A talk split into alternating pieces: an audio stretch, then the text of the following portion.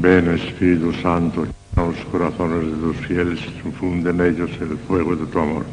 Envía tu Espíritu y serán creados.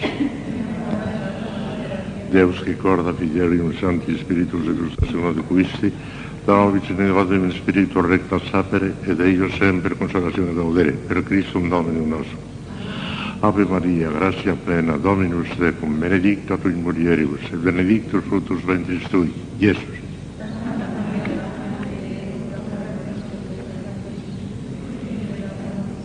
Gloria al Padre, al Hijo y al Espíritu Santo.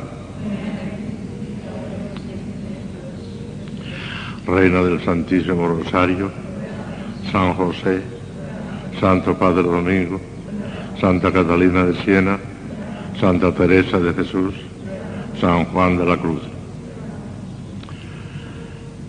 Bueno, pues vamos a empezar unas cuantas lecciones, cinco o seis, sobre la segunda virtud teologal, la virtud de la esperanza. Es una virtud hermosísima que ensancha el corazón.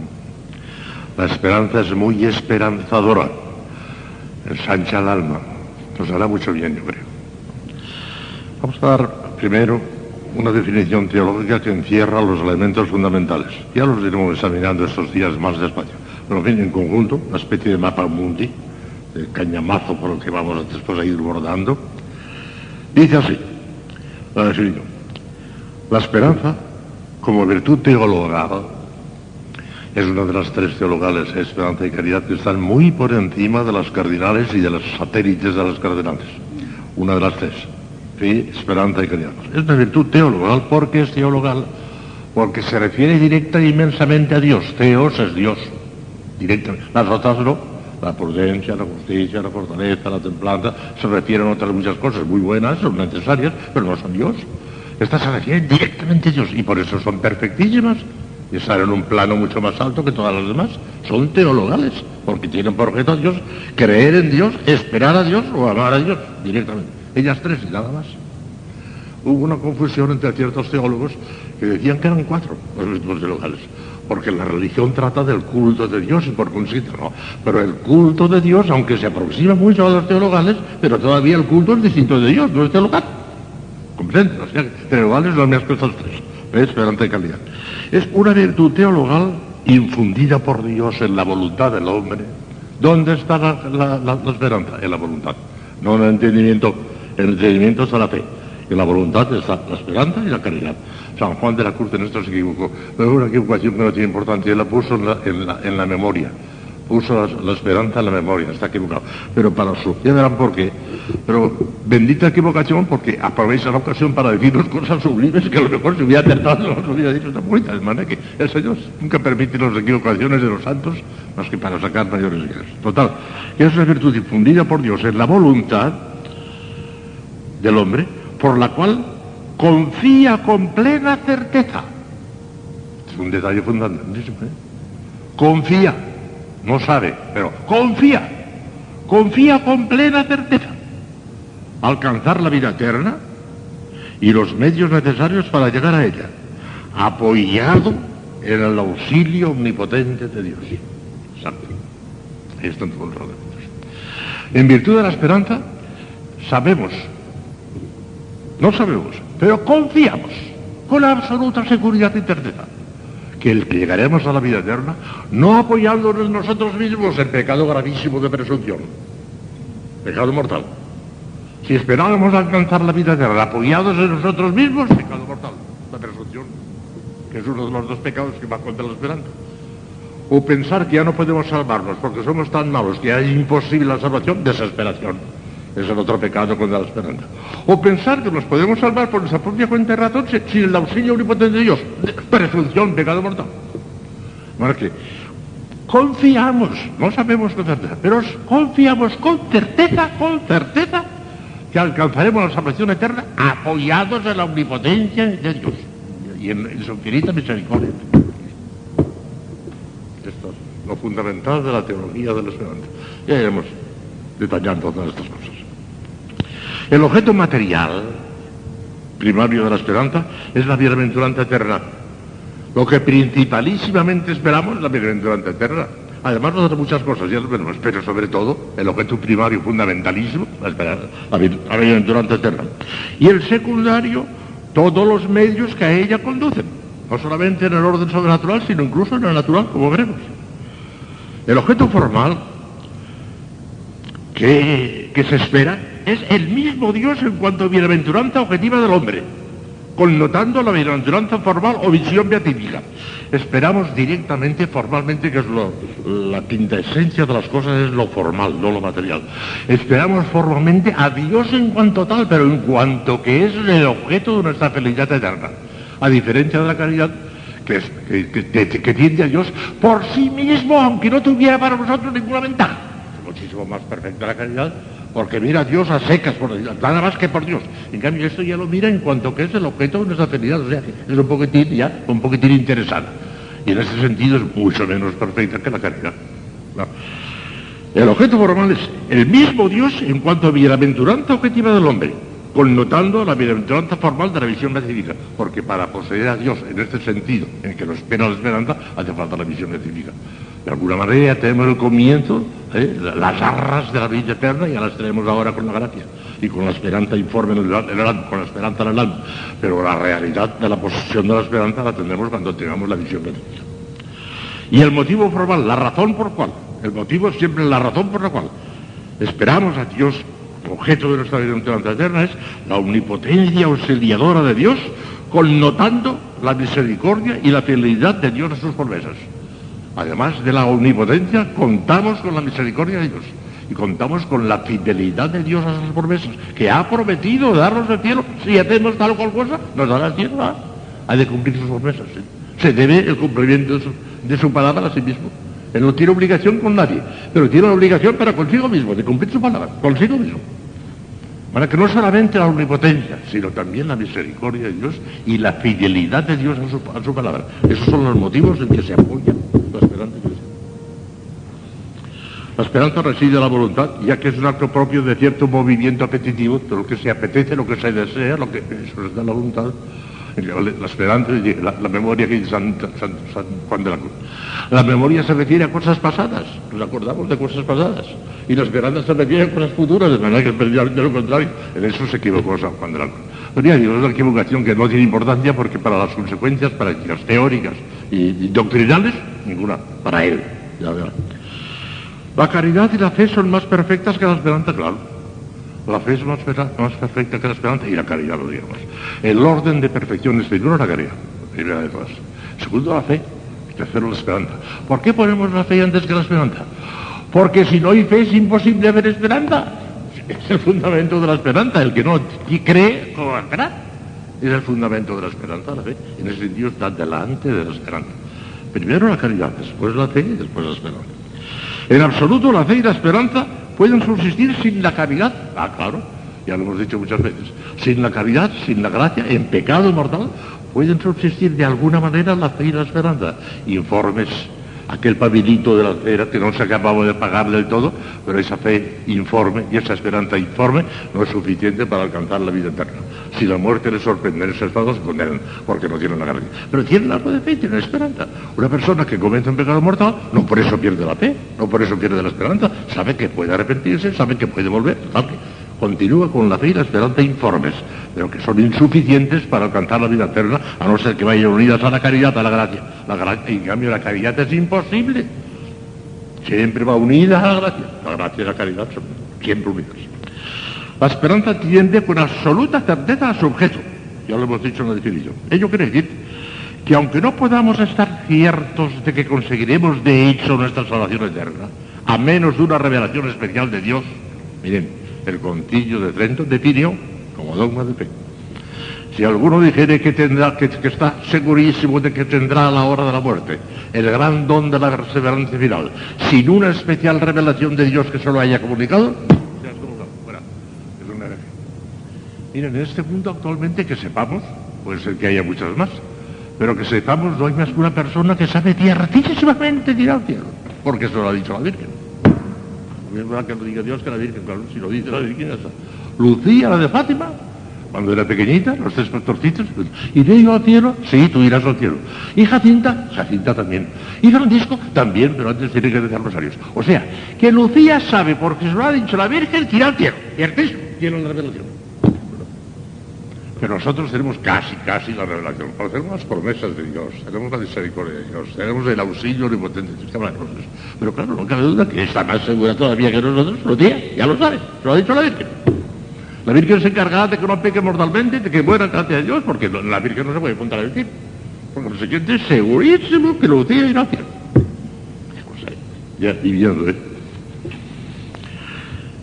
Ello quiere decir que aunque no podamos estar ciertos de que conseguiremos de hecho nuestra eterna salvación, a menos de una revelación especial de Dios, podemos y debemos tener la certeza absoluta de que apoyados en la omnipotencia auxiliadora de Dios, que es el motivo normal de la esperanza, no puede salirnos al paso ningún obstáculo insuperable para la salvación. O sea, que por parte de Dios no quedará. Se trata, pues, de una certeza de inclinación y de motivo, no de previo conocimiento infalible, ni de evento o ejecución infrustrable. Pues casi, casi tenemos la seguridad de, de, de, de en el sentido que les acabo de explicar. Los bienes de este mundo caen también bajo el objeto secundario de la esperanza, pero únicamente en cuanto puedan sernos útiles para la salvación. Por eso dice Santo Tomás, aquí que con la cita en la Soma teológica, que fuera de la salvación del alma no debemos pedir a Dios ningún otro bien a no ser en orden a esa misma salvación. Y de hecho en el Padre Nuestro no hay ni una petición humana, natural, más que la que es necesaria para vivir, que es mal. Y eso en orden a la vida eterna también, porque ya saben cuando lleguemos allí, que eso de darnos hoy nuestro pan de cada día no solamente se refiere al alimento natural, a eso se refiere, directamente se refiere a eso, pero también a la Eucaristía. Puede interpretar de la Eucaristía, y San Lucas habla de nuestro pan sobresustancial. ¿vale? para los dos. O sea que los bienes de este mundo en cuanto sean útiles o necesarios para obtener la salvación del también caen dentro de la esperanza, pero como objeto secundario, no primario. La esperanza teologal es imposible en los infieles y herejes formales, claro. Si no tienen fe no pueden tener esperanza, imposible. Sin la fe no hay nada. Se quedan completamente oscuras. Y los porcitos paganos, los porcitos paganos no tienen la culpa de haber nacido allí. Y el Señor suple todas estas cosas de los pobrecitos que culpa tienen de haber nacido allí. Pero el que es una hereje formal, o sea, el que sabe y no le da la gana de creer, ese, ese completamente a oscuras. No tiene ni siquiera aquel papelito de la fe informe, ni siquiera eso, a oscuras. Y ese, claro, no puede tener esperanza. ¿De qué? Sería absurdo que tuviera esperanza de que usted si no cree. Pueden tenerla, aunque informe, los fieles pecadores que no hayan pecado directamente contra ella, claro, ya lo acabo de decir, pueden tener la fe informe, a no ser que hayan pecado directamente contra ella. Porque si han pecado con un pecado de infidelidad, han perdido la fe. Y si han pecado con un pecado de desesperación o de presunción, han perdido la esperanza. Pero a veces cuando pecan directamente contra ella. Si pecan por cualquier otro motivo, pero no contra la fe ni la esperanza, todavía queda la fe y la esperanza informes, ¿eh? medio mortecinos, como os acabo de decir. Se encuentra propiamente en los justos de la tierra, todos los justos de la tierra, o sea, las personas de la tierra que están en gracia de Dios, por el bautismo se da bautismo. Porque puede haber el caso de ver una persona que no se bautizado y tiene ya la gracia. Un catecúmeno, por ejemplo, que está preparándose para el bautismo, todavía no ha recibido la gracia. Pero si hace actos de contrición y hace actos de amor de Dios, ya tiene la gracia antes de recibir el bautismo. O sea, que tenga la gracia con bautismo o sin él, ese tiene ya la esperanza. ¿Por qué? Porque con la gracia viene siempre la fe, la esperanza, la caridad y toda la La tienen también las almas del purgatorio. Además del purgatorio tienen fe también, y tienen esperanza. Porque tienen fe porque no tienen visión beatífica todavía. Saben seguro que la tendrán, pero no la tienen. Tienen fe. Y tienen esperanza porque todavía poseen la vida durante eterna. Saben ciertísimo, tan cierto como Lucía, que la tendrán, pero no la tienen desde momento. O sea, que las almas de purgatorio tienen fe y tienen esperanza. Y caridad, desde luego, no la tuvo Cristo nuestro Señor. Ah, no tenía nada que esperar porque era no solamente día cero como nosotros, sino que era ya comprensor, tenía la visión beatífica y teniendo ya la vida antes, ya no podía tener, no la tenía. La tuvo la Virgen, de esperanza y caridad, claro que la tuvo, un modelo inmenso. De fe, la, el modelo supremo es María, porque Cristo no tuvo fe. De la forma que les expliqué el otro día, llegó a tener fe, tenía visión beatífica. Además era, era el hijo de Dios, era tener fe. Bueno, resulta que las almas curatorias sí la tienen. No la tienen los bienaventurados del cielo. Porque ya, ya poseen lo que estaban esperando, porque el siguiente allí se pierde la fe y la esperanza. En el cielo no hay ni fe ni esperanza, porque ya se ha conseguido las dos cosas. Ya está fuera. Tampoco lo tienen los condenados de Dios. Pobrecitos. Los que entráis aquí, abandonad para siempre la esperanza. O tiene esperanza. Al hombre que en este mundo le condena la cadena perpetua, la cadena perpetua es de no se supera nunca los 30 años. A los 30 años se supone que ya es perpetuo y se le pone la libertad. Pero el condenado en el infierno está condenado a una cadena perpetua que no tendrá fin. Los que entráis aquí, abandonad para siempre la esperanza. No tienen esperanza.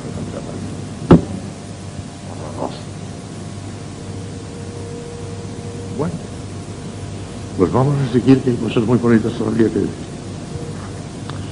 El acto de la esperanza, aún en el informe, es de suyo honesto y virtuoso. Porque ha habido teólogos, incluso teólogos no tanto, pero herejes, que han dicho que la esperanza es la inmoralidad. ¿Qué es eso de esperar una cosa para ti? Lo que eres un egoísta entonces. Ama a Dios por sí mismo y no, le ames porque es un bien para ti. Están equivocados. Se pasan de raya. Porque no cabe la menor duda que la caridad es más perfecta. Amar a Dios por sí mismo, aunque no tuviera eso ninguna ventaja para nosotros, es mucho más perfecto, de acuerdo. Pero que Dios sea nuestra bienaventuranza porque Él ha querido serlo, porque nos ha creado para eso y demás, es perfectamente honesto y perfectamente moral.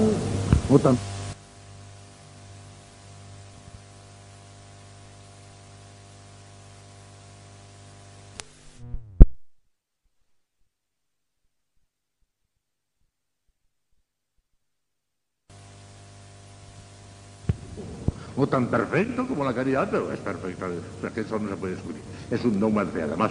Está condenada por la Iglesia la doctrina de esos que dicen que es inmoral, es una cosa que no se... Dios quiere que trabajemos ante todo y sobre todo por el claro, la gloria de Dios, por encima de toda la gloria de Dios.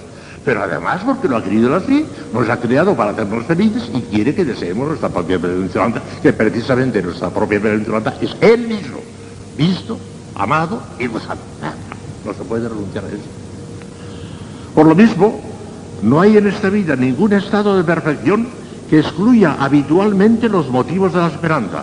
Tal fue el error de quietistas y semiquietistas condenados respectivamente por la Iglesia.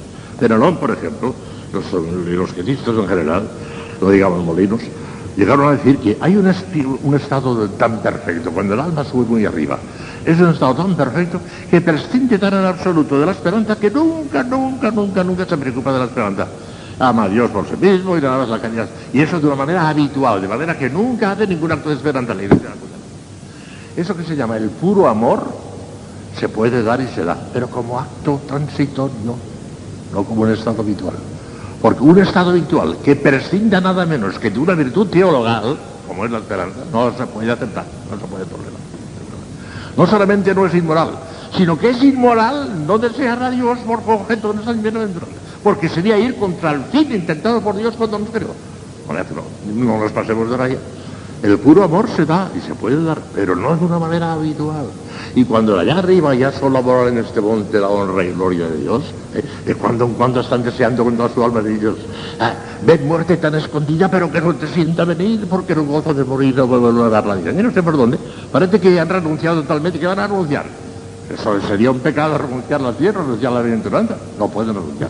Para que de una manera habitual no es posible ese estado. De una manera transitoria, se- ese soneto, que ustedes mismos saben todas, no me mueve mi Dios para quererte el cielo que me tienes prometido y demás, eso es un acto de puro amor. Ni el cielo ni el infierno, pero es un acto transitorio. Eso como una cosa habitual en el alma no se puede dar, está condenado por iglesia. Hay que pasarse del raya. Veamos ahora la necesidad de la esperanza, hijas mías. La esperanza es una de las virtudes más necesarias hoy porque el mundo está desesperado. El mundo de hoy está desesperado. En la filosofía, la filosofía que hoy prevalece es la existencialista, que es una angustia de muerte. ¿Para qué soñar este? El hombre está destinado a morir y se acabó. Esa es la filosofía existencialista. Y claro, naturalmente, como tenemos ese instinto de conservación, como a nadie nos gusta morir, pues resulta que les, envuelve una desesperación tremenda. Hay un gran filósofo francés que ha hecho un daño terriblísimo y ha muerto pobrecito. No sé lo que va a decir de él. Sartre, que decía eso, el hombre es un hombre destinado a la muerte. Hemos nacido para la muerte y no interesa más que la muerte. Y estaba desesperado, claro, bastante. claro. Unamuno, Juan Miguel de Unamuno, que era un filósofo español, como ustedes saben, Llegó a decir, yo preferiría ir al infierno antes que a la nada. La nada le horrorizaba. Volver a la nada le horrorizaba. Prefiero ir al infierno, porque en el infierno menos existiré, pero en la nada no existiría. Estaba equivocado, porque yo creo que los, los- condenados del infierno que están sufriendo durante toda la eternidad preferirían la nada. Pero uno pensaba así, le horrorizaba la nada. Bueno, pues para esa gente asistencialista que no cree en el más allá, la muerte es la nada, es volver a la nada. Y por eso se desesperan de una manera terrible. Y muchísimos se suicidan. A mí me parece que una persona que no tenga fe ni esperanza ni caridad, que no crea nada más allá, lo racional es pegarse un tiro. No tiene sentido la vida. Es que no tiene sentido la vida. Y para ellos no hay. Se desesperan terriblemente. Miren lo que dice el libro de la sabiduría, Sagrada Escritura, ¿eh? El Espíritu Santo, Sagrada Escritura. Nos cuenta cómo piensan esa gente, esa gente que tiene fe ni esperanza ni más. Cómo piensan y lo que dicen. Dice el libro de la sabiduría, capítulo 1 y capítulo 2, 1, 6. Dice así. Corta y triste es nuestra vida. Estoy leyendo la Sagrada Escritura. Pero es lo que dicen los impíos, ¿eh? no lo que dice el Espíritu Santo. Corta y triste es nuestra vida, y no hay remedio cuando llega el fin del hombre, ni se sabe que nadie haya escapado del Hades, el Hades es la desesperación.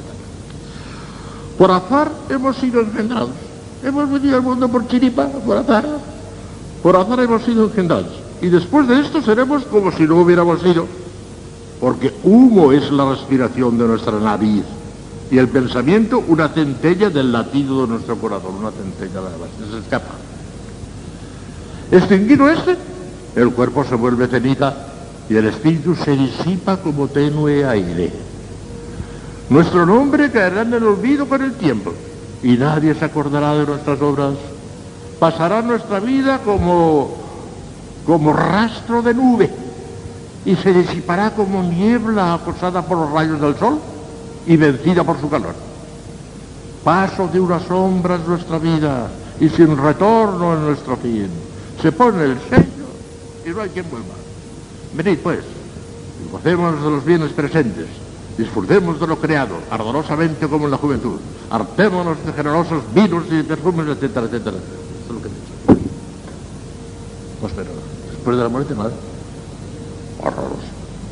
Por eso es tan necesaria la esperanza. El Papa continuamente está diciendo la, la esperanza cristiana. Esperemos esper- la esperanza, porque si no el mundo está desesperado. Y en el mismo libro de la sabiduría, después de decir todas esas cosas del impío, entonces empieza a hablar el Espíritu Santo y dice, porque Dios no hizo la muerte, ni se goza en la pérdida de los vivientes, pues Él creó todas las cosas para la existencia e hizo saludables a todas sus criaturas. Saludables todo lo que engendra el cosmos, y no hay en ello veneno mortal, ni el reino del Hades impera sobre la tierra, porque Dios creó al hombre incorruptible, y lo hizo a imagen de su naturaleza. Sabiduría 2.23. Ah, aquí era la respuesta del Espíritu Santo a aquellos pobres hombres que decían que después de ese mundo ya no hay nada. Solo la fe y la esperanza cristiana ofrecen la solución plena y definitiva al pavoroso problema del destino ultraterreno del hombre, máximo enigma de la vida humana. Lo ha recordado hermosísimamente el Concilio Vaticano II en un texto admirable que les voy a leer un, un párrafo del Concilio Vaticano II. Está en la Constitución Gaudium et Spes número 18. Escuchen al Concilio. El Concilio se planteó eso. El mundo de hoy pregunta, ¿qué será de nosotros después de la vida? Y contesta el Concilio. Ahora contesta con la revelación en la mano. El máximo enigma de la vida humana, habla el Concilio. El máximo enigma de la vida humana es la muerte. El hombre sufre con el dolor y con la disolución progresiva del cuerpo. Pero su máximo tormento es el temor por la desaparición perpetua, lo dura mundo. Juzga con instinto certero cuando se resiste a aceptar la perspectiva de la ruina total y del adiós definitivo. La semilla de eternidad que en sí lleva, por ser irreductible a la sola materia, se levanta contra la muerte. Todos los esfuerzos de la técnica moderna, por muy útiles que sean, no pueden calmar esta ansiedad del hombre. La prórroga de la longevidad que hoy proporciona la biología no puede satisfacer ese deseo del más allá que surge ineluctablemente del corazón humano. Mire, la biología ha ha perfeccionado de tal manera que hoy en día lo corriente y normal, lo corriente y normal es morirse a los 80 años. A los 80 años, menos es anormal. Hoy, ya están diciendo que dentro de 20 años lo corriente y normal será morirse a los 90, menos será, pues no, no sé.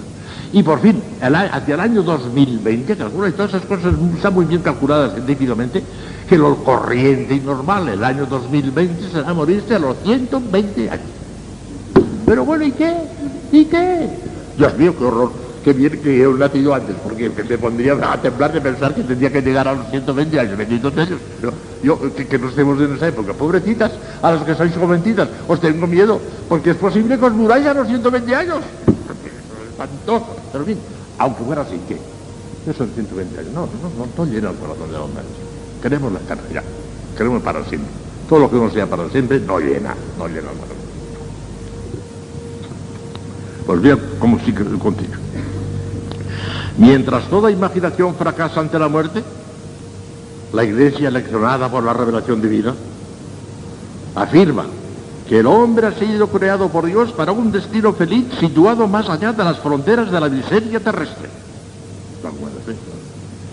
La fe cristiana enseña que la muerte corporal, que entró en la historia a consecuencia del pecado, bueno, dice San Pablo, el pecado me dio la muerte, que Dios lo hizo a Adán y Eva, las reyes inmortales. Lo que pasa es que el pecado les quitó aquel don que les había añadido de la inmortalidad, se lo quitó, y, por culpa del pecado morimos. Es el pecado que tiene la culpa. La fe cristiana enseña que la muerte corporal, que entró en la historia a consecuencia del pecado, será vencida cuando el omnipotente y misericordioso Salvador restituye al hombre la salvación perdida por el pecado. Dios ha llamado y llama al hombre a adherirse a él con la total plenitud de su ser en la perpetua comunión de la incorruptible vida divina. Ha sido Cristo resucitado el que ha ganado esta victoria para el hombre, liberándolo de la muerte. Para todo hombre que reflexione, la fe, apoyada en sólidos argumentos, responde satisfactoriamente al interrogante angustioso sobre el destino futuro del hombre y al mismo, y al mismo tiempo ofrece la posibilidad de una comunión con nuestros mismos queridos hermanos arrebatados por la muerte, dándonos la esperanza firmísima de que poseen ya en Dios la vida verdadera. Continúe.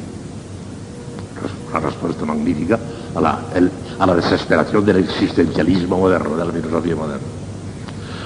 Ahora les voy a leer unos parrafitos y ya terminaremos enseguida. El padre Jambier. El padre Jambier fue un orador fenomenal dominico. Primero, los tres grandes oradores que ha tenido Nuestra Señora de París fueron tres dominicos. Primero el padre de la Cordera, que era una cosa arrebatadora. Después vino el padre Sabré, que estuvo con los también. Estuvo explicando también el dogma maravilloso. Y por último, padre Jambier, dominico también, que explicó toda la moral cristiana. Estuvieron entre los dos casi un siglo. Llenaron la, catedral de Nuestra Señora de París. Bueno, pues el padre Jambier hablando de la esperanza, dice cosas hermosísimas. Tiene un, todo un tomo sobre la esperanza cristiana, un tomo entero. Y dice cosas hermosísimas. Les voy a leer unos, unos parrafitos vean qué cosa más maravillosas. Qué bien dicho, Padre John, hablando de la esperanza cristiana. La esperanza nos sostiene y nos consuela en las tribulaciones de esta vida. Nos sostiene. El cristiano, sabiendo de antemano que ha sido colocado en la tierra en plan de prueba, y que no encontrará en, ella la felicidad. No se extraña cuando la adversidad se abate sobre él. Se acostumbra a la paciencia, a soportar sus dolores sin irritarse, a encontrar en el pensamiento de la eternidad la fortaleza que para sobrellevar los sufrimientos temporales. El cristiano que espera percibe mejor que nadie la nada de las cosas, el vacío del tiempo, la fragilidad de la amistad, la inconstancia de la fortuna, las decepciones de cada día, lo odioso de la traición, pero no habiendo depositado su confianza aquí abajo, no queda desorientado por las sorpresas que abruman a los otros. Camina tras las pisadas de Cristo su Maestro, y como Él, a través de toda clase de humillaciones, para llegar a su término. Es la esperanza la que reanima sin cesar su coraje. Es la visión de lo que le espera, lo que le hace capaz de afrontar sin desfallecimientos las adversidades que le martirizan. Cualquiera que sea la magnitud del infortunio, el cristiano sabe dominarlo, puesto que encuentra siempre un refugio contra sus golpes. ¿Ha sido maltratado en su salud?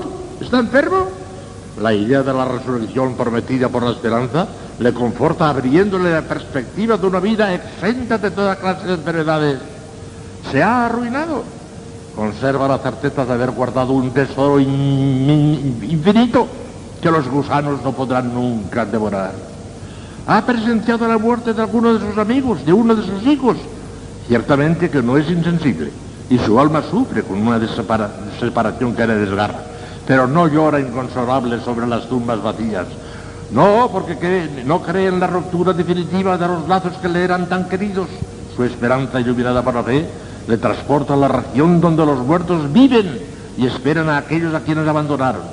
Su espíritu, por encima de lo que ven sus ojos, busca y encuentra lo que no se ve y continúa con los seres desaparecidos un trato que no por misterioso es menos dulce y menos real. Él mismo, al sentir aproximarse las sombras de la agonía, tiembla ciertamente y no trata, no trata de afectar indiferencia ni impasibilidad, pero el celeste resplandor de la esperanza viene a reflejar sobre su rostro una serenidad sobrenatural y con frecuencia sus mismos ojos se llenan de no sé qué de alegría en la que se transparenta el deseo de la otra vida sobrenatural. Lo hemos visto en muchos países esto, es una alegría grande, ya me voy con Dios. Oh, oh. Eso lo hemos visto nosotros en San Esteban. El deseo de la otra vida sobrenatural sobreponiéndose sobre la nostalgia de la de acá y la certeza de la felicidad que van a poseer disipa, por decirlo así, el pensamiento de lo que va a ocurrir. Eso lo hemos visto en algunos religiosos una alegría enorme en el momento de morir. Ya me voy, ya me voy. sobre todo después de haber sufrido una enfermedad torrosa y penosa. Ya, ya, ya voy a Dios. Alegría a la hora de la. Leo el último párrafo, termino. El Padre Jean todavía. En la adversidad, refugiémonos bajo sus alas, las alas de la esperanza.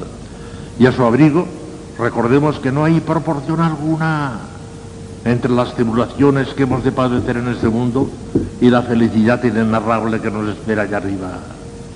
Consolémonos de las pruebas y amarguras del presente ante la soberana perspectiva de la felicidad que nos espera para siempre. Cuando la muerte nos arrebate a un ser querido, no permanezcamos sepultados en nuestro dolor. Sigamos el vuelo de nuestra esperanza y busquemos más allá del tiempo, en medio de las bienaventurados, las almas que solo en apariencia nos han sido arrebatadas y que volveremos a encontrar muy pronto. A medida que los años transcurren, dejemos a esta bella virtud de la esperanza dilatarse más y más y tornar entera posesión de nosotros mismos, a fin de que bajo su égida, sintiéndonos cada vez más cerca de la felicidad, nos resignemos más fácilmente a los sacrificios que sucesivamente nos son impuestos.